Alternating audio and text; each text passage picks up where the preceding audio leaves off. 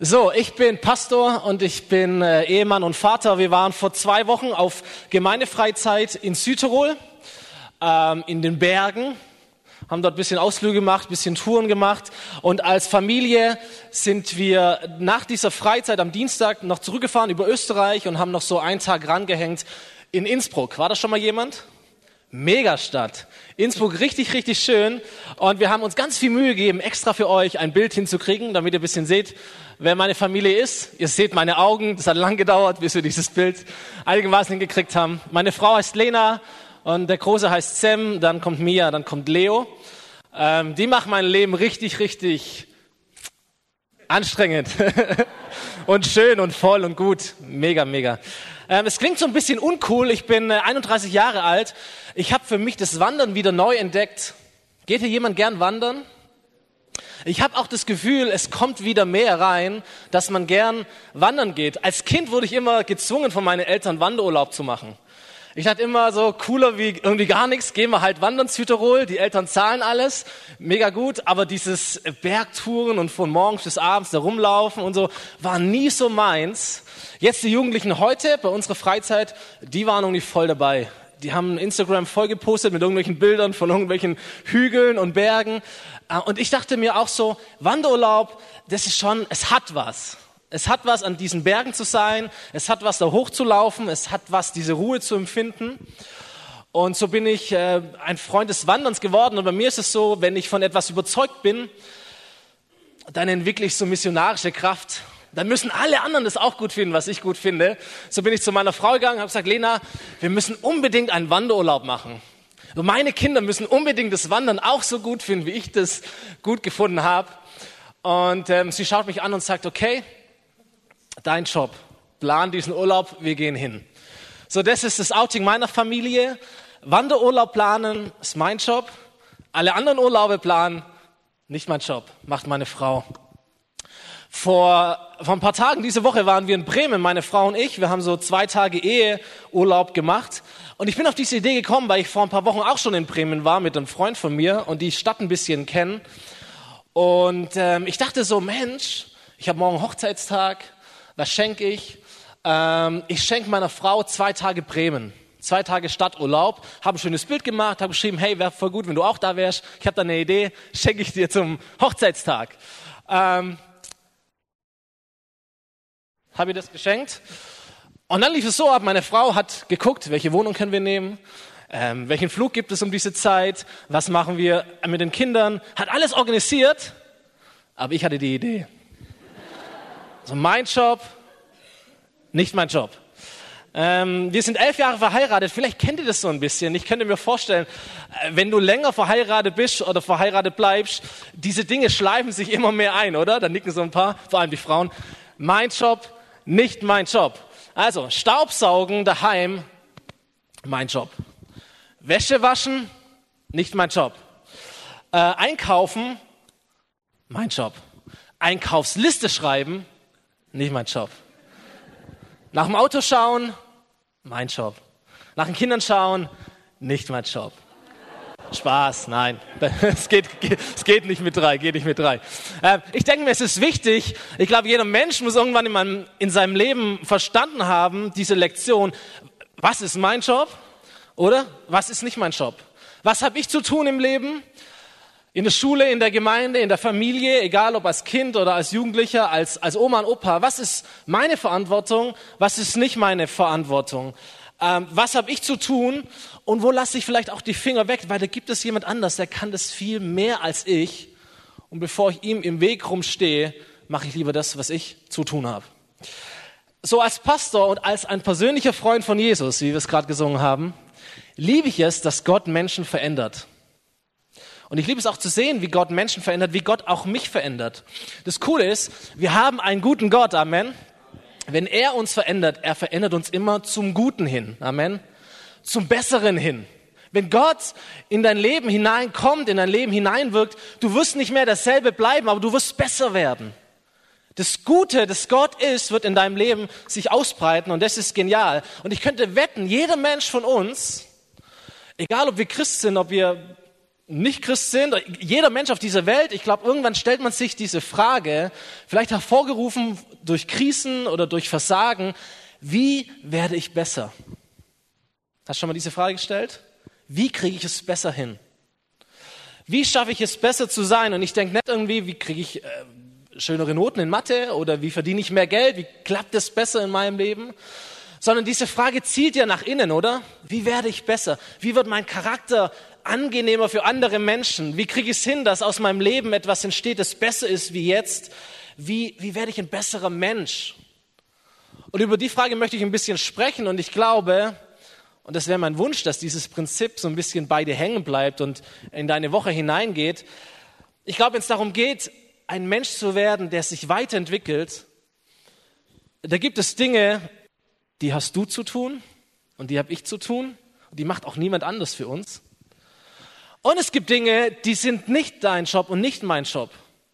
Und die sollten wir nicht tun. Und das Problem, das ich oft in meinem Leben feststelle, ist, dass wir die zwei Dinge verwechseln. Dass wir die Dinge tun, die gar nicht unser Job sind. Und dass wir deswegen die Dinge nicht tun, die nur wir tun können. So mein Job, dein Job. Darüber möchte ich ein bisschen sprechen. Wenn wir in die Bibel reinschauen, die Bibel fasst diese Fragestellung auf in einem Bild der Frucht. Ein Bild der Frucht. Ich habe eine Frucht, einen Apfel mitgebracht. Ich habe einen Apfelbaum mitgebracht. In manchen hilft es, es einfach nur anzuschauen und so. Da predigt sich schon von selber. Kannst du gern machen. Ähm, und ich möchte mal diese Frage ein bisschen umformulieren. Nicht zu sagen, wie werde ich ein besserer Mensch, sondern wie werde ich ein Mensch mit einer Frucht, die besser ist als die Frucht, die jetzt da ist. Wie bringt mein Leben etwas hervor, das besser ist, als es aktuell ist? Und ich habe so, so ein paar Wahrheiten, vielleicht inspirierend, vielleicht einfach wahr, hart, ehrlich, mal mitgebracht über Frucht. Nummer eins, Frucht ist sichtbar und messbar. Stimmt's?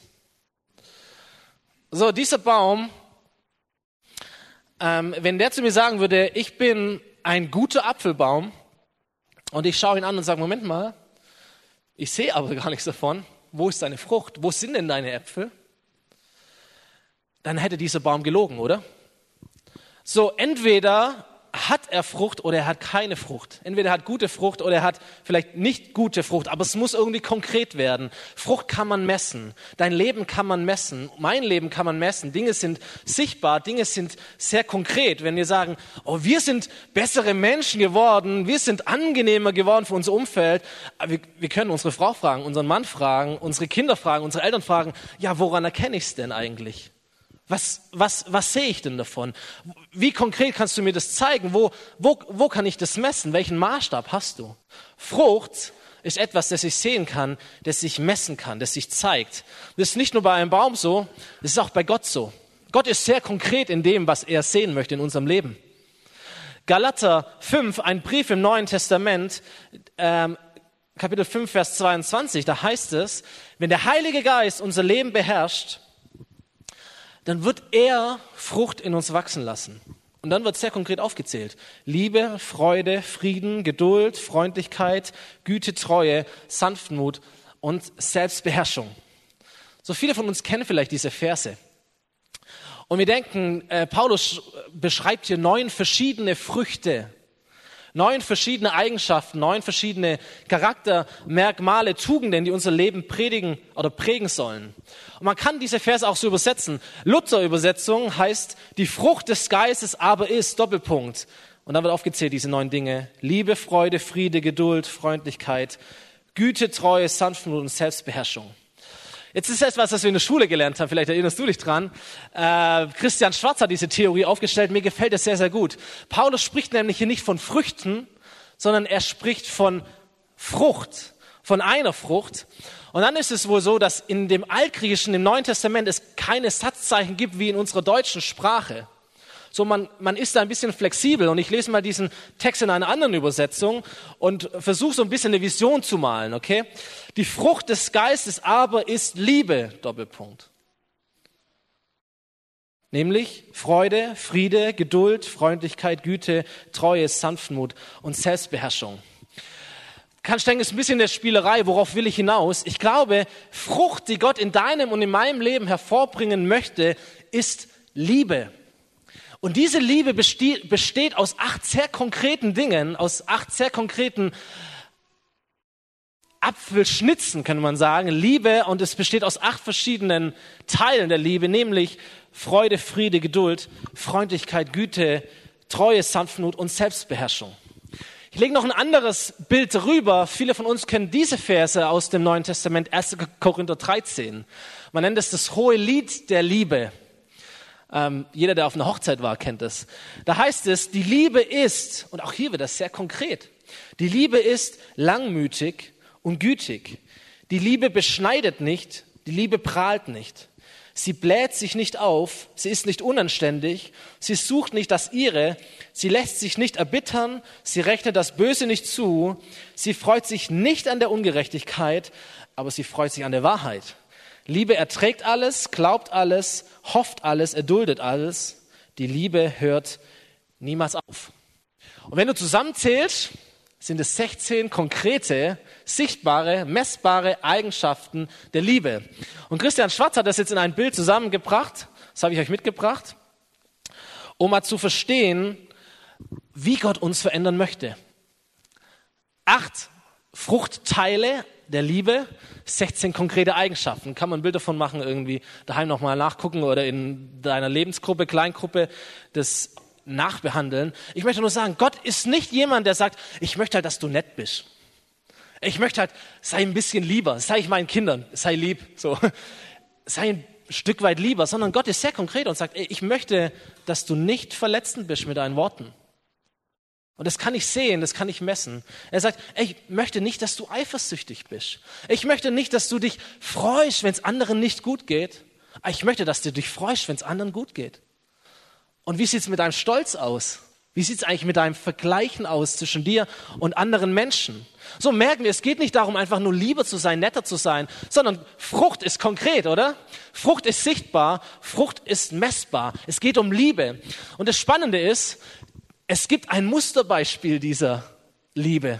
Es gibt ein Musterbeispiel dieser Person. Es gibt ein Vorbild, nämlich Gott selber. Denn die Bibel sagt, Gott ist die Liebe.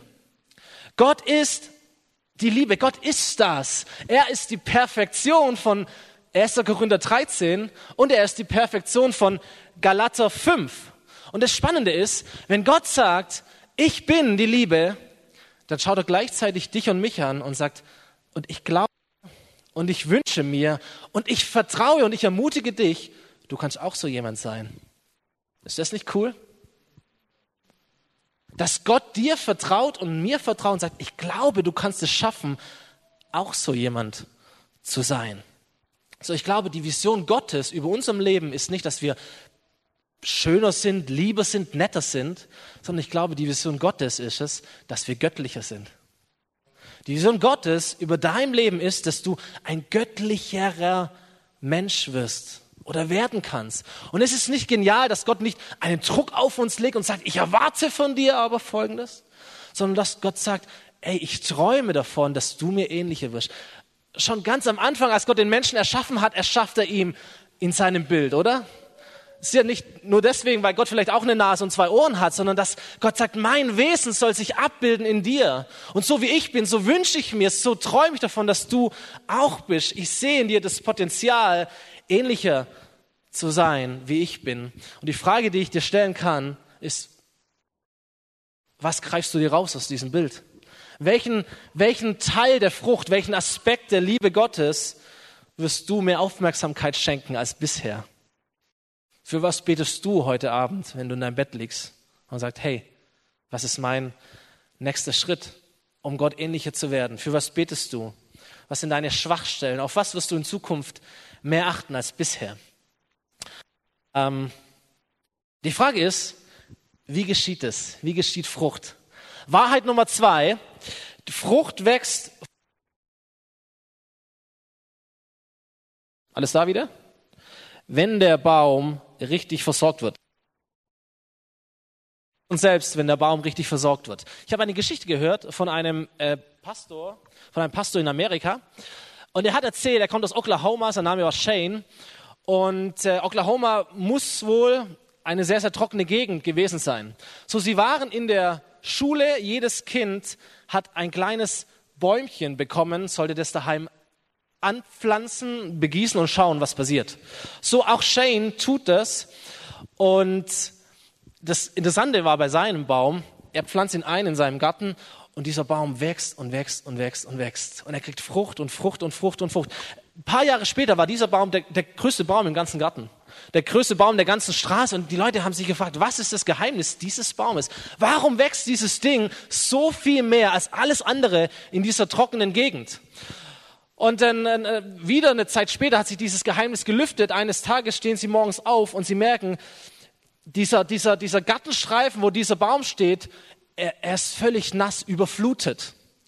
Und dann hat sich, hat sich ein Geheimnis dargestellt, dass dieses Haus oder dieser, dieses, dieser Teil des Gartens, wo dieser Baum gepflanzt war, da war ein unterirdisches Flussbett, das, das niemand kannte, das unterirdisch war. Aber dieser Baum, der war nicht einfach gepflanzt und man musste ihn begießen, sondern der stand in der Feuchtigkeit. In diesem Fluss stand er drin. Er war gar nicht abhängig davon, ob, ob gegossen wird, sondern er stand drin im Fluss. Und dann hat dieser Shane einen guten Satz gesagt, den ich mir aufgeschrieben habe. Und er hat gesagt, die meisten Menschen brauchen die richtigen Umstände, um zu wachsen, aber Christen sind direkt im lebendigen Fluss gepflanzt. Und das, und das ist das, was wir im Lobpreis und in all diesen prophetischen Worten schon gehört haben. Christen, eigentlich sind wir direkt im lebendigen Fluss gepflanzt. So, du kannst dich selber fragen, die Frage habe ich mir gestellt, wovon ist es eigentlich in meinem Leben abhängig, dass ich wachse? Wovon ist es in meinem Leben eigentlich abhängig, dass ich Frucht hervorbringe? Wovon hängt es ab? Bin ich abhängig von einem Regen, von so den guten Zeiten in meinem Leben, wenn alles easy läuft, wenn, wenn die Kinder spuren, wenn die Frau macht, was ich will, wenn alles passt, wenn, wenn das Leben einfach ist, wenn die Gemeinde läuft, wenn ich keinen Ärger krieg? Ist es dann einfach, wächst dann Frucht? Bin ich dann gut drauf? Ist es dann einfach, wenn die Leute um mich herum nett sind, wenn alles läuft. Aber was passiert in den anderen Zeiten? Und wir alle wissen, das, was ich gerade beschrieben habe, das ist eher die Ausnahme. Die Regel ist doch, dass es anstrengend ist, oder? Dass das Leben voll ist, dass der Alltag voll ist, dass die Dinge nicht so einfach laufen, wie wir uns das vielleicht wünschen oder wie wir es wie gerne hätten. Und deswegen die Frage, wovon sind wir abhängig? Sind wir von Regen abhängig, der mal kommt oder mal nicht kommt? Oder sind wir Menschen, die verstanden haben, eigentlich sind wir gepflanzt im lebendigen Fluss, in diesem lebendigen Strom von Gott. Wie es im Psalm 1 heißt, ein Mensch, der am Flussufer wurzelt und Jahr für Jahr reiche Frucht trägt. Seine Blätter welken nicht, alles, was er tut, gelingt ihm. Psalm 1, Vers 3. Wie cool, oder? Ein Mann, eine Frau gepflanzt im Wasser, gepflanzt im Flussbett Gottes, egal ob es regnet oder ob es nicht regnet, da ist Versorgung da, da ist Fluss da. So ein Apfelbaum bringt gute Frucht, wenn er gut gepflanzt ist. Wenn man gut mit ihm umgeht, wenn er Nahrung bekommt, nicht Wasser, was auch immer. Und wenn das passiert, wenn dieser Baum gut gepflanzt ist, dann bringt er Frucht und zwar automatisch. Stimmt's? Automatisch. So mein Job, nicht mein Job. Ich kann die Frucht in meinem Leben nicht aus mir herauspressen. Ich kann sie auch nicht zwingen. Aber ich kann ein paar Entscheidungen treffen, die mich dazu führen, dass Gott Raum in meinem Leben hat, um Frucht wachsen zu lassen. Stimmt's? Mein Job, nicht mein Job. So, woher kommt Frucht? Ich lese mal diesen Text nochmal, den ich vorher schon gelesen habe, bisschen im, im Zusammenhang. Da werden wir das sehen. Galater 5, Vers 16. Deshalb lebt so, wie es eurem neuen Leben im Heiligen Geist entspricht. Dann werdet ihr auch nicht tun, wozu eure sündigen Neigungen euch drängen. Die alte sündige Natur liebt es, Böses zu tun. Genau das Gegenteil von dem, was der Heilige Geist will. Der Geist weckt in uns Wünsche, die den Neigungen unserer sündigen Natur widersprechen. Und diese beiden Kräfte liegen in ständigem Streit miteinander, sodass ihr nicht das tun könnt, was ihr wollt. Doch wenn ihr vom Heiligen Geist geleitet werdet, seid ihr nicht diesem Gesetz unterworfen. Wenn ihr den Neigungen eurer sündigen Natur folgt, wird euer Leben die entsprechenden Folgen und man könnte auch sagen Früchte zeigen. Unzucht, unreine Gedanken, Vergnügungssucht, Götzendienst, Zauberei, Feindschaften, Streit, Eifersucht, Zorn, selbstsüchtigen Ehrgeiz, Spaltungen, selbstgerechte Abgrenzung gegen andere Gruppen, Neid, Trunkenheit, ausschweifenden Lebenswandel und dergleichen mehr. Holla! Ich wiederhole, was ich bereits gesagt habe, dass niemand, der ein solches Leben führt, das Reich Gottes erben wird. Wenn dagegen, und das ist der Text von vorher, wenn dagegen der Heilige Geist unser Leben beherrscht, wird er ganz andere Frucht in uns wachsen lassen. Liebe, je nachdem, wie man es jetzt übersetzt, Liebe, Freude, Frieden, Geduld, Freundlichkeit, Güte, Treue, Sanftmut und Selbstbeherrschung. Nichts davon steht im Widerspruch zum Gesetz. Diejenigen, die zu Christus Jesus gehören, haben die Leidenschaften und Begierden ihrer sündigen Natur an sein Kreuz geschlagen. Wenn wir jetzt durch den Heiligen Geist leben, dann sollten wir auch alle Bereiche unseres Lebens von ihm bestimmen lassen. Langer Text, kann man nicht auf alles eingehen. Ich hoffe, euch ist aufgefallen, ich habe es auch markiert. So, da wird fünf, sechs Mal ausgedrückt, diese Antwort auf diese Frage, wie werde ich ein besserer Mensch? Wie werde ich ein Mensch, aus dem Besseres hervorgeht, Göttlicheres hervorgeht? Wie wird die Frucht meines Lebens göttlich? Dass diese Antwort irgendwas mit diesem Heiligen Geist zu tun hat. Sei Geist geleitet. Sei Geist beherrscht. Lass den Geist Gottes fließen in dir. Lass ihn Bestimmung deines Lebens führen. Lass, lass ihn alles ausfüllen, was dich angeht. Und ich glaube, dieses Leben im Heiligen Geist ist nichts anderes wie das Bild eines Baumes, der im Fluss gepflanzt ist. Denn Jesus sagt einmal im Johannes Evangelium Kapitel 7, er sagt, wer an mich glaubt, aus dessen Inneren werden Ströme lebendigen Wassers fließen. Und dann wird erklärt, mit dem lebendigen Wasser meinte er den Heiligen Geist, der jedem zuteil werden sollte, der an ihn glaubte. So, wenn du nicht nur ein besserer Mensch werden möchtest, nicht nur ein lieber Mensch bist, sondern wenn du ein göttlicherer Mensch werden möchtest, wenn du nicht irgendeine Frucht aus deinem Leben sehen möchtest, sondern wenn du Gottes Frucht hervorbringen willst in deinem Leben, dann ist es dein Job und mein Job, dem Heiligen Geist zu erlauben, alles zu beherrschen, was du bist. Dann ist es unser Job, uns vom Heiligen Geist führen zu lassen, uns erfüllen zu lassen vom Heiligen Geist, ihn willkommen zu heißen in deinem Leben, dich immer und immer wieder ihm auszuliefern, was auch immer das konkret heißt. Und heute haben wir das schon getan. Das ist cool, diese Predigt an diese Lobpreiszeit anzuschließen, an diese Impulse anzuschließen. Ob du das im Stehen oder im Sitzen oder laut oder leise machst, im, im Jubel oder im Schweigen. Aber es ist unser Job, uns diesem Heiligen Geist immer wieder auszuliefern. Es beginnt damit zu verstehen, dass wenn wir an Jesus glauben, wenn wir unser Leben ihm gegeben haben, dass der Heilige Geist schon in uns ist. Dass alles schon angelegt ist, was es braucht, aber dass es unser Job ist, ihm Raum zu geben. Es ist nicht dein und mein Job, den Heiligen Geist in unser Leben auf, aufzunehmen, denn das macht Gott. Er ist schon da, er gibt uns den Heiligen Geist, aber es ist unser Job, ihm Raum zu geben in unserem Leben.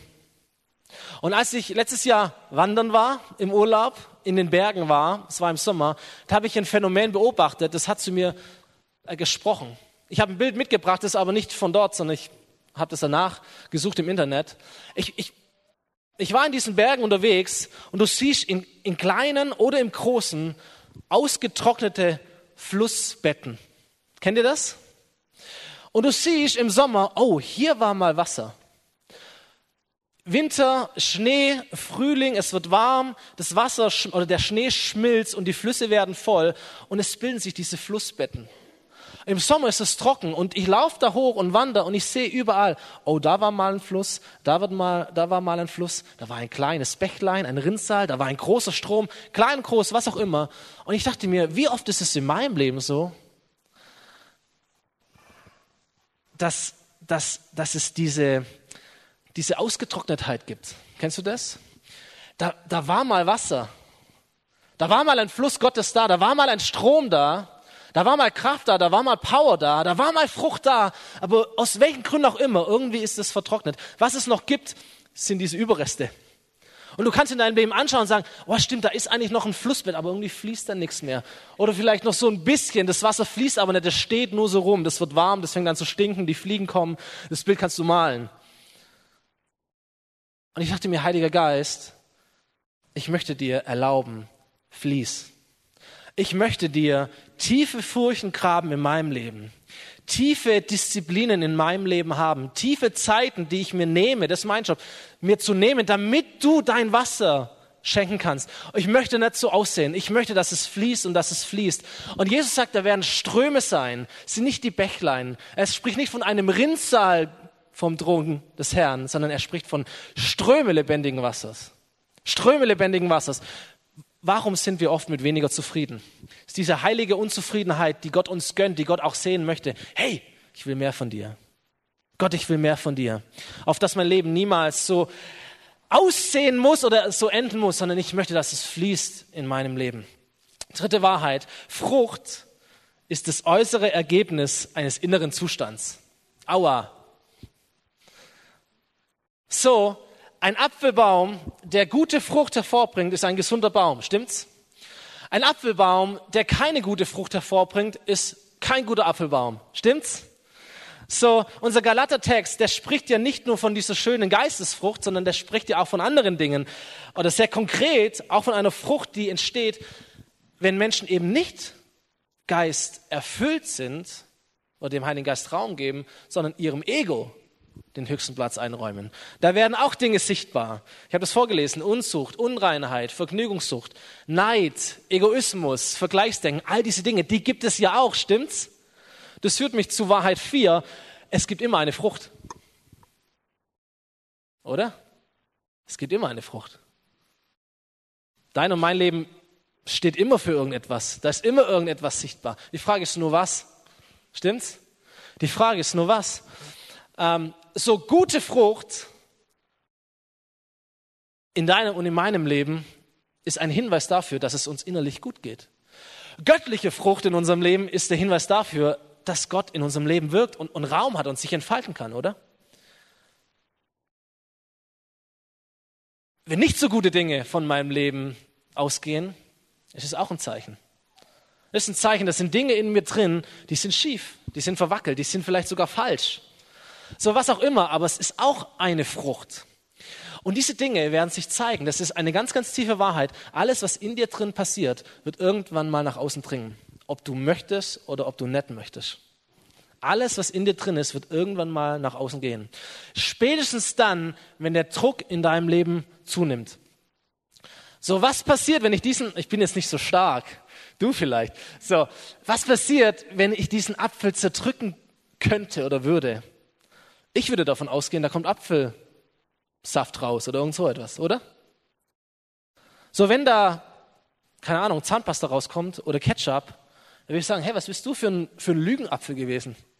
Du, du hast mir verkauft, dass du ein guter Apfel bist, dass du schön bist, dass du genießbar bist, dass du lecker bist, dass du, dass du toll bist. Aber innen drin sah es ganz anders aus. Und ich denke mir, wie, wie oft ist es in meinem Leben so und vielleicht in deinem Leben, was passiert eigentlich, wenn es nicht so happy clappy ist, sondern wenn das Leben uns drückt, was kommt denn dann raus aus uns?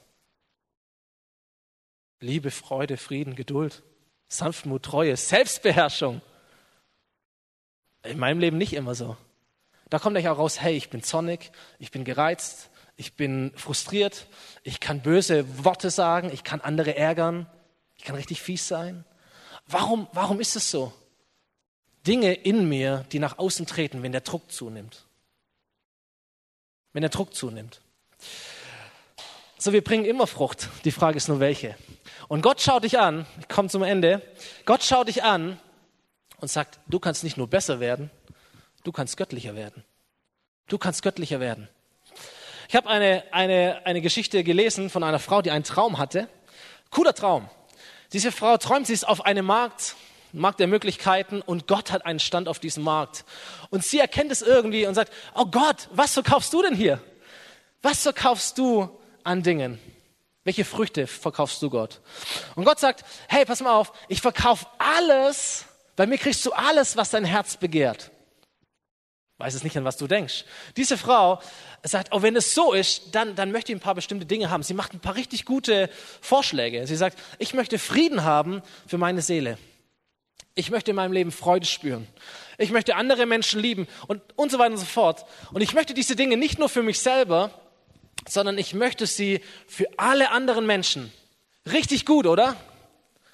Und dann ging diese Geschichte weiter, dass Gott diese Frau anzieht und lächelt und sagt, oh, ich, du hast was falsch verstanden. Ich verkaufe hier keine fertigen Früchte, ich verkaufe Samen. Ich verkaufe Samen. Wenn der Heilige Geist dein und mein Leben beherrscht, ich habe gesagt, dann ist alles angelegt, alles ready, alles ist da. Das Reich Gottes ist in dir. Gott hat göttlichen Charakter für dich bereit. Es ist wie in einer Schwangerschaft. Dieses Baby ist schon da. Da gibt es schon, obwohl die so klein sind, da ist alles da. Da gibt es schon Füße, da gibt es schon Arme, da gibt es schon Augen, was weiß ich was. Alles angelegt, alles da. Aber damit aus Samen, aus kleinen Dingen große Dinge werden, damit aus Samen Frucht entsteht, da braucht es wiederum Dinge, die du und ich tun. Und es gibt Dinge, die nur Gott tun kann.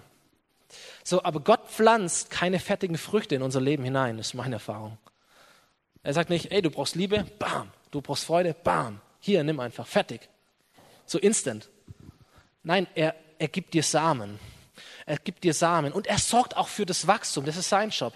Aber du hast und ich, wir haben auch einen Job, uns zu positionieren, uns zu platzieren in dem, Flucht, in dem Fluss, damit durch das Wasser Gottes aus Samen Frucht werden kann. So, mein Job und nicht mein Job. Es ist nicht mein Job, Frucht zu erschaffen in meinem Leben. Das ist der Job des Heiligen Geistes. Aber es ist nicht der Job des Heiligen Geistes, mich zu pflanzen, sondern das ist mein Job. Es ist mein und dein Job, mich zu pflanzen, dort, wo aus Samen Frucht werden kann. Und jetzt das ganz große Problem. Diese zwei Dinge verwechseln wir ständig. Ständig, oder? Weil wir sind an einem Sonntag in Gottesdienst und wir hören eine Predigt und wir sind motiviert und wir heben die Hand und sagen, jetzt geht's los. Und dann gehen wir nach Hause und dann strengen wir uns einfach noch mehr an.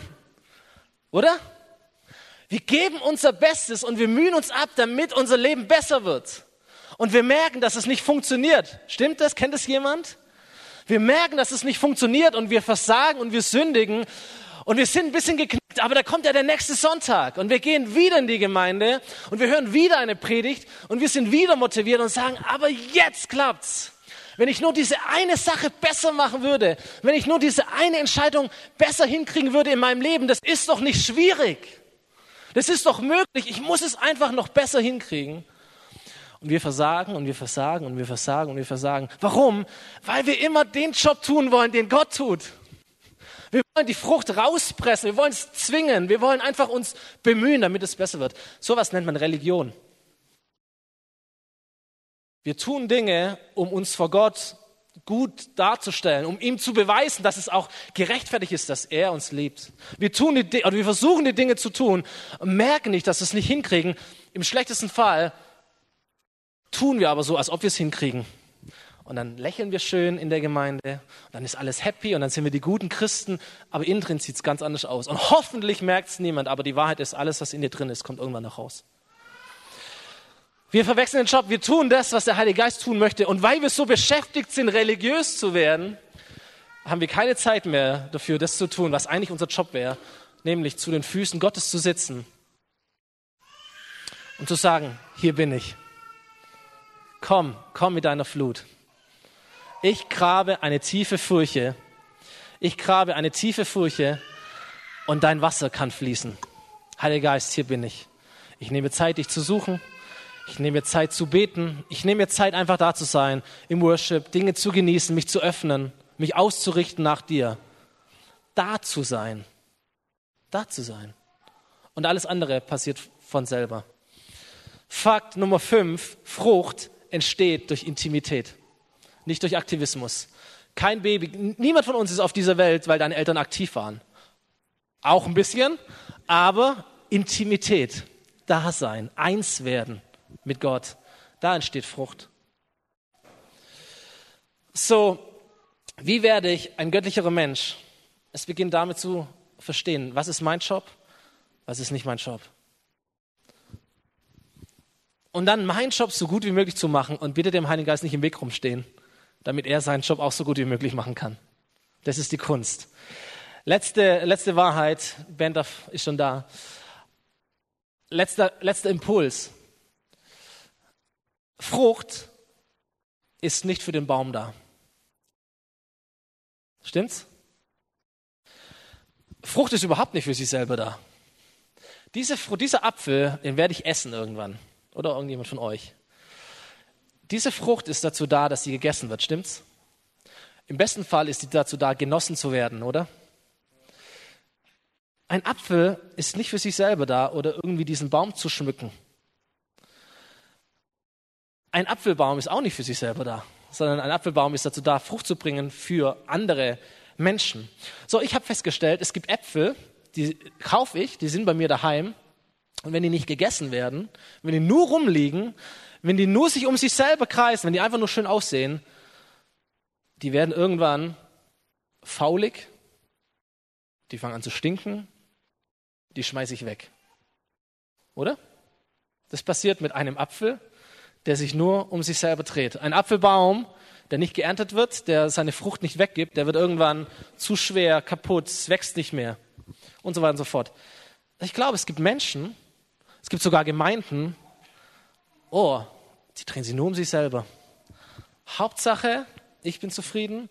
Hauptsache, die Insider sind zufrieden. Also solche Menschen, solche Gemeinden, die fangen an zu stinken. Die werden faulig, die werden ungenießbar. Ungenießbar, wo es nur um uns geht. Frucht ist für andere da. Liebe braucht ein Gegenüber, sonst ist es keine Liebe. Sonst ist es keine Liebe. Gott hat nicht seine Liebe dadurch bewiesen, dass er im Himmel fröhlich zu uns runtergewunken hat, sondern Gott hat seine Liebe dadurch bewiesen, dass er einer wie uns, wie wir wurde und seine Liebe geteilt hat. So, Liebe ist nicht für dich da oder nicht für dich allein da, sondern für andere Menschen. Dass Gott in deinem Leben ein Frieden erwächst, das ist cool für dich, aber vor allem ist es cool für andere Menschen, wenn du friedlicher bist. Dass du dich selber beherrschst, ist gut für dich, aber vor allem ist es eine Frucht für andere Menschen, dass sie nicht unter dir und unter mir zu leiden haben. Oder die Freude oder die Geduld, die Sanftmut ist gut für dich, aber es geht nicht um dich allein, sondern es geht immer auch um andere Menschen. Frucht ist für andere Menschen da. Somit, was kannst du rechnen, wenn der Heilige Geist dein Leben beherrscht? Sodass aus Samen Frucht werden kann. Wahrscheinlich wird es dazu dienen, dass du in der nächsten Zeit in der nächsten Woche in Situationen dich wiederfindest, wo du dich entscheiden kannst, wie reagiere ich jetzt? Kommt jetzt diese Unbeherrschtheit hoch? Oder ist da ein Same angelegt, der wachsen durfte durch Zeit mit Gott? Und aus diesem Samen ist eine Frucht gewachsen und ich kann anders reagieren. Nicht, weil ich mir Mühe gebe, sondern weil da schon was gewachsen ist. Aber wie wird, wie bringt Gott Samen zum Wachsen?